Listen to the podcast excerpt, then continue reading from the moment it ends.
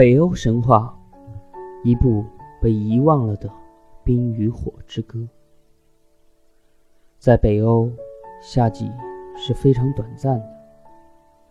在这短促的夏日里，冰封的山原开始解冻，融化的雪水在山间流淌，变成小溪，穿过原野，汇聚成河流，最后奔向大海。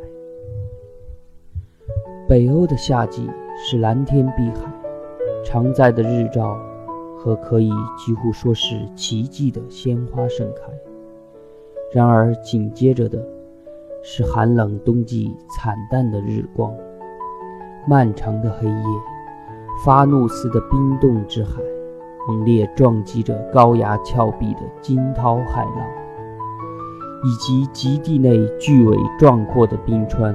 与绚烂无比的北极光，光明与黑暗，温暖与寒冷的对比是如此强烈，难怪原始的冰岛人会认为世界是由冰与火的奇怪混合而诞生的。如果说南欧的希腊神话是古希腊人在爱琴海蔚蓝色的波涛中吟诵的愉悦诗篇。那么，北欧神话便是日耳曼民族在荒凉苛虐的自然环境中创造的傲然悲叹。北欧神话反映了原始部族的多神教信仰和他们同大自然作斗争的神奇瑰丽的想象，表明了古代北欧部族奋力征服自然，特别是征服冰雪严寒的勇敢精神。最早的北欧神话都以歌曲的形式出现。公元前，这种关于天地玄荒、宇宙洪荒时期的志怪传说，即已在北欧的日耳曼民族里流传。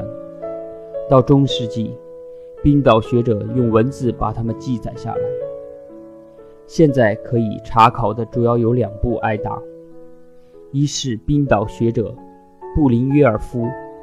斯威恩松于1964年发现的前挨打，或称尸体挨打，写作时间大概在9至13世纪之间。